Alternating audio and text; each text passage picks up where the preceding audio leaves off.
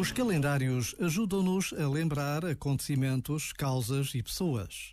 E quando procuramos a palavra santos, encontramos centenas e centenas de homens e mulheres cujas vidas são evidência da presença de Deus no mundo.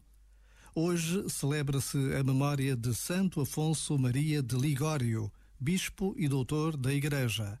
A sua vida, marcada pelo sofrimento e por grandes dificuldades, permanece viva pelo que escreveu e pelo seu exemplo.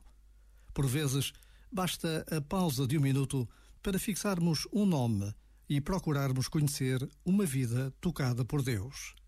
Já agora, vale a pena pensar nisto. Este momento está disponível em podcast no site e na app.